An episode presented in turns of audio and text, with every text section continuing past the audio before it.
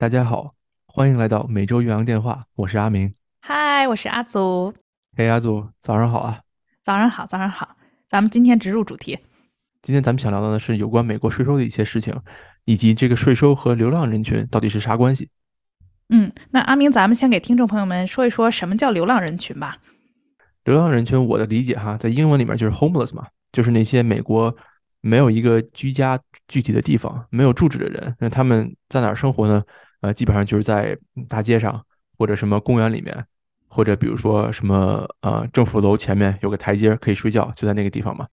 根据个人经验哈，在美国呢，这个西海岸流浪的人群呢是比较多的，尤其是像加州这个地方，还有什么西雅图。呃，为什么？个人理解是，呃，首先是他这个政策对流浪人群比较宽松，也就是说，呃，如果我是个流浪人群，那么我睡在街上，不会有警察来驱赶我。那这是第一点。那么，那么第二点呢，就是政府也对这个流浪人群有一些宽容，比如说给一些补助啊，比如说发一些这种就是粮票啊这种东西。美国其实也有。那第三点呢，我觉得还是比较重要的一点，就是呃，西海岸尤其是加州，呃，这些地方它的气候很好，就如果你住在街上，呃，你不至于比如说是吧，冻死或者饿死。那像比如说我所在的这个新英格兰这个地区呢，它冬天实在是太冷了。那也就是为什么普遍来说，西海岸的这个流浪人群呢要更多一点。嗯，原来你的流浪人群是这个意思。那我补充一下我这边的理解哈，就是我想的这个流浪人群呢，尤其是今天跟大家聊这个税收的情况啊，我说的这个流浪人群的概念可能更为现代一点，就包括现在其实很多人他们啊可能是住房流浪，就是说他住的地方可能总是在变，今年住这个区域，明年住那个州都有可能。然后另外一方面呢，就是除了住以外呢，啊他。人们其实他们去购物的地方，尤其是大型购物，很有可能不在他所居住的地方，他可能会选择另外一个州去购物。最后一种呢，是这几年的一个现象，就是居家办公型流浪。就是现在这些居家办公很流行嘛，所以很多人其实他可以在任何地方工作，但是他的公司可能是不变的。那也就意味着说，你没有必要住在公司旁边或者住在公司附近，你完全可以去世界的任何一个角落。所以这是我今天啊，基于我后面想跟大家聊这个个人所得税啊说的这个流浪人群的这么一个概念。哦，原来咱俩对这个流浪人群定义还是不一样的。你刚才说的这个个人所得税啊，这个是怎么个意思呢？能不能给大家解释一下？嗯啊，因为现在呢，快到报税季了嘛，在美国呢，每年大概是四月中旬的时候，其实就是报税的截止日期。比如说，现在是二零二三年四月即将。到来，那么大家就应该上报二零二二年的这个个人所得税这部分。那个人所得税广义上来讲呢，一般包括个人收入，就是全职收入啊、兼职收入啊啊，甚至比如说利息收入啊，或者说大家如果有投资的话，可能还收到一些股息啊啊，或者说这些资本收入的这些税。所以这是一个所谓的 personal income tax 个人所得税。我觉得这件事情特别有意思，因为联系到这个所谓的流浪二字呢。现在很多人，当当他们选择居所的时候，除了要考虑说这个自然环境、气候条件啊，在美国呢，很多人其实会把这个个人所得税这一点考虑进去。为什么呢？那今天我们就简单的分享一下哈，在美国呢，有这么几个州，他们其实是不需要交纳个人所得税，或者说甚至几乎不需要交纳个人所得税的。对，阿明皱了眉头，这个我们后面会解释一下哈，它有一个微小的差别。那你想一下，如果你不需要缴纳个人所得税呢？也就是说，你工资条上给你开多少，对吧？你一年这个年薪是多少，你基本到手就是多少。那其实咱们生活中呢，很多人当我们考虑到所谓年薪的时候呢，其实最后都要减一减，减去这个税收以后到底是多少。那在这些州呢是不用考虑的。那么咱们一个个说哈。首先呢是最近比较火爆的德州。那德州呢，在美国的南部，其实我觉得近三五年还是挺火的，尤其是在特斯拉搬过去以后，然后我看到很多人其实也会向往啊搬到德州。德州呢，如果大家了解美国历史的话呢。它就是从墨西哥那边抢来的。那地理位置呢？其实它面临墨西哥湾啊，有很多的这个石油和天然气资源。那所以呢，其实德州的大部分税收呢，都来自于它这个自然资源，这个所谓的土地使用费。其中它的消费税也占了不少，因为它有这些税收嘛。对于政府来讲，或者这个州政府，其实他就觉得说，那在个人所得税方面，我就放过你们了。所以这是一个利好。那再说下一个哈啊，拉斯维加斯大家都知道吧？那阿明，你说拉斯维加斯在哪个州呢？拉斯维加斯在美国的内华达州。而且一提到拉斯维加斯，大家都知道就是赌博还有旅游业，然后甚至有一些时候啊，比如说有一些表演啊，尤其是国外的演出、演唱会啊，甚至一些大型的会议都会在这个拉斯维加斯举办。我记得有一年周董的演唱会就在拉斯维加斯。今年那个林俊杰还有一场在那儿，怎么没看上。别提了，但是，嗯，这件事情其实对我们这种消费者来讲呢，咱们又得买这个演唱会的门票，又得买机票，还得支付酒店住宿的费用。那换个角度来思考，对这个该州来说呢，其实它就是在这个消费税上，它赚了很大一笔。不管你是这个酒店，还是说在这个演出费用上，那对于内华达州呢，它的消费税占了州税的百分之七十以上，其实是非常大的一个比例。那么对于这些演唱会啊，或所有的这些生意，对这些公司和组织的他们的这个收益，其实他们的税收是非常低的，只有百分之一左右。所以这是一个很大的吸引力。那如果说他把这个演唱会也好啊，或者这个会议他放到纽约这样的地方，那他其中啊不仅门票要往高了收，而他自己的这个成本也非常高。所以呢，这是内华达州的一个呃个人所得税的优势。那你想，他这些消费税以及他这些旅游业、赌博业已经给他赚了很多的钱，所以呢，其实个人所得税这方面他也是放过了大家。比较类似呢，其实还有佛罗里达州，这个呢其实就是川普他很多生意的所在点。这个州大家都知道，它在美国南方，气候温暖，其实有很多人会过去旅游，或者甚至选择退休以后定居，因为它自然环境呢以及它这个地理位置，其实很多人如果生活在佛罗里达的话呢，他需要买车、买房子。甚至还有些人他拥有这个船只。那在佛罗里达呢，它的大部分税收其实不仅来源于消费税，还有这个所谓的财产税。也就是说，如果大家买车、买船、买房子，都要支付一定的财产税，所以他在这个上面赚的很够。那为什么很多人其实去佛罗里达退休养老呢？就是因为很多这个在退休以后的这些退休金计划，其中这些收入，刚才咱们前面说的，你也不需要交这个个人所得税。甚至，当然，后面阿明也会给大家说到这个房产税这部分，它也非常啊宽容，所以是一个非常宜居养老的地方。那好，咱们说完了在美国最东南的这个州，咱们现在说一下在美国最西北的州——阿拉斯加嘛。对，那你说阿拉斯加有什么呢？阿拉斯加有雪，然后没有人。那其实就像加拿大一样，这种环境比较有挑战性，但是人烟稀少的地方，其实政府它愿意鼓励更多的人去那里移居，所以这个不需要缴纳个人所得税，其也是其中一个吸引的点。另外呢，它其实拥有很多的石油和天然气啊，这个资源呢也给它的政府税收带来了很大的利益。然后阿拉斯加有个特别特别的东西叫 Alaska's Permanent Fund，它是一个州政府办的，叫阿拉斯加永久基金。也就是说，它每一年会从这些自然资源上面给它的居民进行分红。最近五年，大概每一个居民在税前可以分到大概一千刀左右这样一个分红，所以其实还是挺有吸引力的，对吧？就不仅不收你个人所得税，还能倒贴钱，就拿这个勾引你去住一下嘛，因为那边人口确实是不多。对，我觉得如果比如说是短期的话，其实是可以考虑的，对吧？你想那个很多人在啊湾区啊加州一带，如果说他的公司不限制他居住地的话，那他完全可以去利用一下这个。嗯，我个人的工作经验是这样的，就是公司给你的待遇其实也和你住的地方有关系。就比如说，如果你是一个在加州公司工作的加州人。那可能你的工资就比较高，因为加州的税它实在是很高。那如果你跟公司说说我要换成，比如说去阿拉斯加工作了，就是远程工作嘛，那这样的话，其实你的工作性质和工作的这种呃工作量是不变的，但是呢，公司很有可能会根据当地的这个消费的这种档次来给你降薪。那就是说那边太便宜了，那么你呢可能不需要再挣这么多钱了。其实这是一个很气的事情，但是也有道理。嗯，就是一个生活成本的考量。但是其实我也在想，比如说，啊，我就是中途搬家，我有义务要告知我的雇主吗？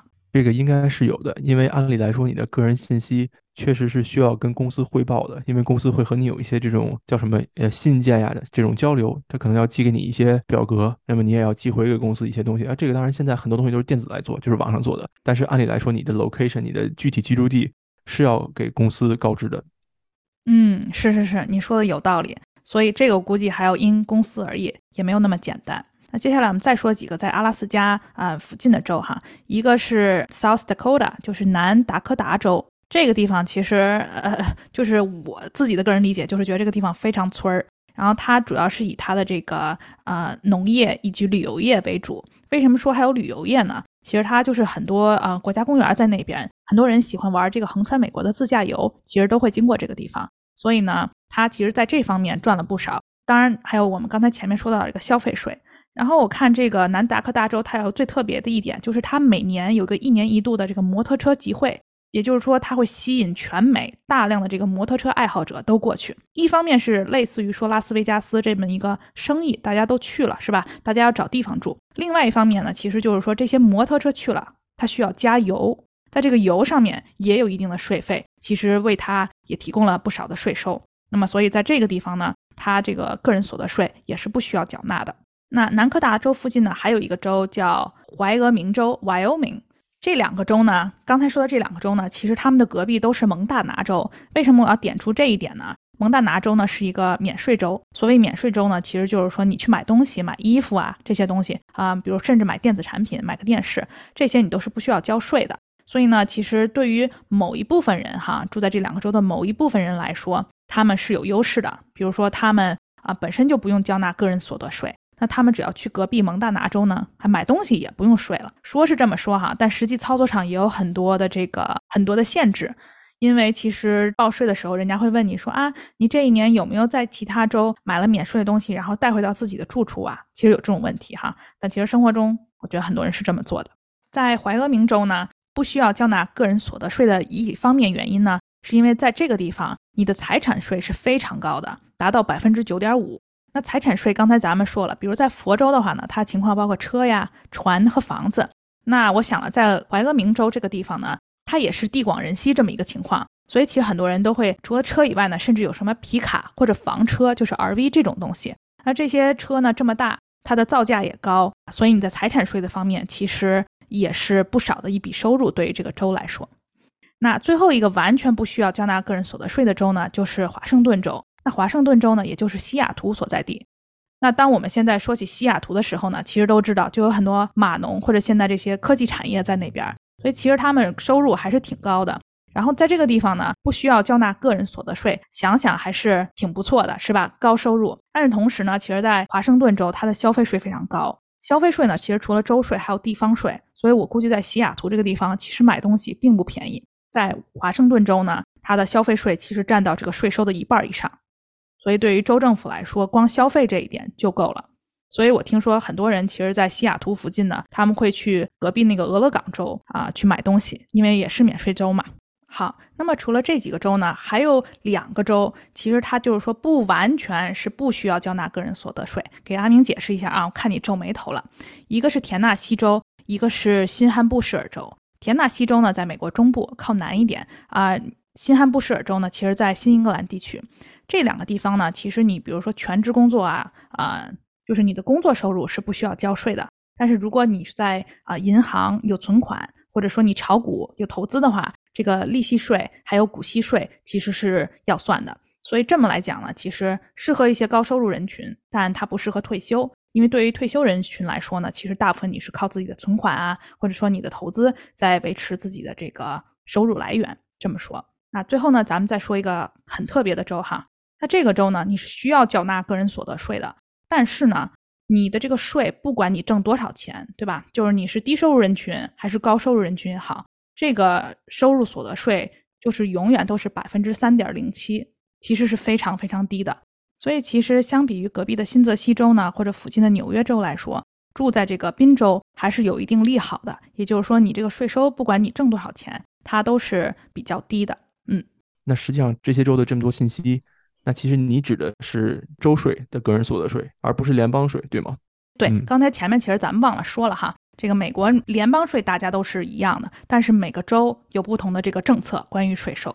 对，在每年四月报税的时候呢，其实咱们是要报一个联邦税和一个州税的，也就是说它它要交两次税。但是刚才阿祖说的呢，就是州税它有一些具体的区别，但联邦税呢是大家都一样的，都要交给联邦。对对对，这个很清晰。所以综上所述呢，就是因为每个州它个人所得税有区别，所以我会觉得很多人因此会选择，比如说住在不同的地方，对吧？那比如说我现在在新泽西州，其实我周围有很多同事，他们都住在宾州。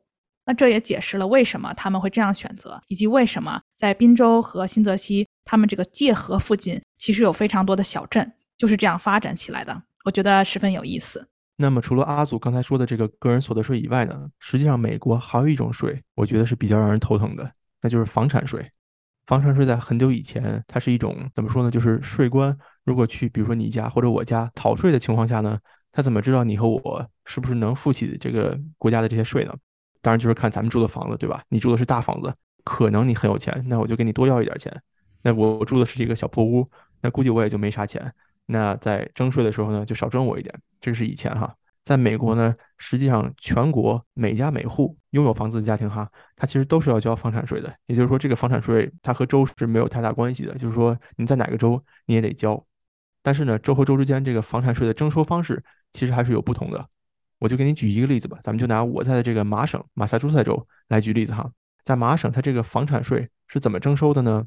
首先，它需要的是咱们房子的估值。举个简单的例子哈，比如说你住一栋呃五十万美元的房子。那么这就是你的估值了。那这个估值是由谁来估呢？是政府部门的一些专门请来的人，他们来估值，就是根据这个你这个房子的大小啊和当时的这个市场价格来进行这个估价，而且是每年都要估一次。而且它评估的呢也是你房子的价格加上你土地的价格，因为土地和房子它是两个不同的东西。那我有个小问题哈，就是这个估值的话，我需要支付钱吗？给这些来估值的人？嗯，不需要，这个就是政府自动就给你做了，就是你啥也不用干。也不用写申请，什么也不用管。那每年呢，政府就会找专门的人给你这个房子来进行估值。那么这个估值是干嘛用的呢？就是要根据你房子和土地的这个估价，来对你进行这个征收你的土地税。那么呢，在麻省，你的房子这个估价每一千元的估价，它征收的这个税呢是征收十块七毛四。也就是说，你的房子如果是一个五十万的房子，那么就是五十万除以一千乘以十块七毛四。那简单算一下，你的房子可能是要多少钱？那我我大概算了一下哈，如果是每一千块钱的这个价值需要征十刀，那也就是百分之一左右，对吗？嗯，对，差不多是这样的。那就像咱们刚才举的例子嘛，如果咱俩拥有一栋价值五十万的房子，那咱们每年就要交大概五千块钱，差不多是这样的。那真挺多的，我觉得，而且房子也没这么便宜，其实没错，这个钱其实还是很贵的嘛。而且这个并不是个例哈，就是美国每个人他拥有的房子都得这么交钱。而且有的州呢还可能交的多，有的州可能交的少。当然，这个州和州之间也有区别哈。就比如说，我还查到一些其他的州，它这个对房产征收税的时候呢，它会是有一个不同的阶梯的。就比如说，你这个房子，假如说估价是五十万，那可能前三十万是这么征收税，后二十万那样交。那这个州和州之间呢还是很复杂的。但是麻省呢，在这里面属于就是比较简单的，每一千块钱交十块钱。那当然可能咱们就有问题哈，就是说，如果它这个估价，比如说估高了。那咋办呢？那我这个钱不就交的多了吗？假如说我这个房子本来就是一栋二十万的房子，他给我估价个一百万，那这不坑我钱吗？对吧？但这个其实就是怎么说呢？民众还是有一些方法去去跟这个政府去这个协调。就比如说他有一些这个 exemption，就是减免，这个也是可以做的。那在麻省对什么样的房子有优惠呢？就比如说呃老年人住的房子，它是有这个征税优惠的。还有比如说这个参军人是吧？军人的这个房子也是有一些优惠的。那而且就像咱们刚才说的，如果这个估值你对于这个估值你不同意呢，你还可以去和这个政府去协调，比如去申诉等等等等。但实际上，嗯，我觉得申诉的人可能还是比较少的，因为就是政府估价还是怎么说，一般来说都是比较，嗯，都是还是比较正中靶心的。嗯，我在想这个问题很有意思啊。如果大家就是说住在这个房子里，为了这个房产税的事情，肯定希望这个估值越低越好。但如果有一天大家想，买卖这个房子的时候，对吧？尤其是卖房，你肯定希望这个估值越来越高。所以我也在想，就是比如说房主他是否可以用这个估价来进行房屋买卖？就这个估的价格和真正这个市场价格可能还是会有区别的。那么在真正买卖的时候呢，还是要根据这个市场走。那这个市场一般来说呢，都是房屋中介来帮助你定的嘛，他们可能会知道一些，他来定。但是这个估价呢，嗯，就如果你去买房的话。那你也会能看到这个房子在过去呃交税的情况是怎么样，那么估值的情况是怎么样，你也能算出来，这个还是挺重要的嘛。就比如说这个房子，嗯，它一直是比如说二十万啊，结果去年呢突然估价个五十万，那你就知道它是不是有什么是吧？有什么加装啊，或者这个土地会增大呀，怎么怎么样？就是你也能看出来一些信息。那咱们说回来哈，每年如果咱俩比如说有个房子，每年要交五千块钱，那假如说万一有一年咱交不起怎么办呢？那这房子还是咱的吗？呃，这个就涉及到一个概念叫做 foreclosure。这个我查了一下，这啥意思呢？Foreclosure 翻译成中文是丧失抵押品赎回权。简单的来说，就是如果咱交不起咱房子的这个房产税，那政府呢就要把房子没收。那没收了以后，他们拿这个房子来干嘛呢？那就不一定了。就比如说，他们可以呃拍卖，是吧？或者他们可以呢就是抵押给银行，作为政府增加收入的这么一种方式嘛，因为他们本来是要从咱身上拿钱的，那咱交不起了，他就把这个房子夺走了。那这个也是也是一个很怎么说呢，也是一个很严重的问题吧。就我记得有一年我去这个纽约做了一个这种 road trip，就是开车去转了转嘛。那么路上经过一些这种比较，我认为哈是比较穷的这些地方，就是有什么农场啊，都是一些就是很一般的这种三四线城市嘛。然后有一个地方呢，就你很很能明显的感觉到这个城市就就不怎么样嘛。就比如这个路都是没有好好修，全长草，然后乱七八糟的这种这种房子看着好像也是那种年久失修了。那么你在这个路上经过的时候呢，你就会发现很多很多房子它都挂着一个牌子，写的是 foreclosure。也就是说，这家人曾经他是在这儿住的，但是他交不起这个房产税，那么这个房子呢就被政府拿走了。就像咱们开篇跟大家讨论的嘛，这个流浪人群的问题。那阿明给大家的定义呢，就是流浪人群就是那些没有固定居所的这种啊，在街上睡的这些人。那么这些人里面，其实我认为哈，有一部分人他变成流浪人群的原因呢，就是因为这个房产税他交不起，可能他这个房子就丢失了。给大家举一个数据哈，就是在二零零六年和二零一四年的时候呢，啊，在美国这个是估计哈。大概有一千万人因为交不起这个房产税，那么丢失了自己的房子，那么政府把这个房子拿走了啊？为什么是在这个区间呢？就是因为啊，大家知道这个二零零八年是一个房产税泡沫，是吧？经济危机嘛。那么美国的这个经济金融垮得很惨，那么就是在这个区间呢，很多很多人，就比如说之前他投资的房子，让这个房子比如说价格跌掉了或者怎么样，他破产了，呃，他交不起这个房产税了，是吧？那这个就是说很有可能他们就失去了自己的住所。所以，为什么我认为哈这个房产税，呃，怎么说呢？房产税这么高，是美国有这么一大群这个流浪人群的一个原因吧？不能说是完全全部的原因，但至少是一个原因。那比如说，我就想哈，有些人，比如说他这个房子是祖上传下来的，那就是他因为他这一代，他可能因为收入原因啊，或者怎么样，他交不起这个百分之几的房产税，那他就整个的失去了这个房子。那你失去房子的同时，不就失去了整个这个呃房子的价值吗？阿祖，这点其实你说的很好啊，就是我观察的身边的美国人哈，他们比如说父母有一个房子，那么父母可能去世了以后，家里比如说三个孩子，我从来就没有见过他们这个三个孩子这种情况决定说，哎，这个房子咱们还继续供，继续留着。那一般来说，比如说父母去世了以后，那么这三个孩子一定是要把这个房子卖掉，然后呢，比如说可能平分这个钱的，就是因为那首先来说就是三个人供一个房子，可能就是是吧，经济纠纷就会比较麻烦。那第二呢，就是如果他不在那儿住的话呢，那这个房子如果你又不出租，那么还不如就把它卖掉。因为这样，要不然的话，你每年就要交房产税嘛，对吧？嗯，所以不然真的很亏，而且他们考虑问题也很现实吧，因为这个房产税的关系。嗯，其实我还看了看哈，咱们中国目前来说是没有房产税的，只是目前哈，在中国，如果你买了一个房子，那这个房子就以后就是你的了，那开销可能就是水电啊什么这些，嗯，比如说物业费，实际上你是不需要因为这个房子去交一些任何其他的税的。当然，咱们这个房产也只有七十年哈，也不像美国这个房产，它其实。永远不会变化，永远是你的，但只是你是一直要供，一直要交钱的，所以两种系统各有利弊嘛。但我听说好像咱们中国也在去琢磨有没有要实行这个房产税的这么一个政策了，可能还有试点，具体效果怎么样，大家拭目以待吧。有些人说可能会对这个炒房啊，对房价有一些影响，我也不知道，拭目以待。是是是，因为如果你真想炒房的话，你你就要不断的在往里投入。那咱们国内目前炒房，其实你只需要购买就可以了。对吧？就是差在这一部分上，你们不需要持续的给这个房子供养这个房产税，这个还真是挺有意思的。好，那今天呢，就是跟大家浅显的聊一聊美国这个个人所得税周和周之间的变化，以及这个房产税到底是个什么东西。嗯，在往后的节目里呢，我们有机会也会和大家分享更多关于这个美国税收的各种有趣的事情或者不同的地方。阿明和阿祖，谢谢大家的支持与收听，我们下期再见。下周再见，拜拜。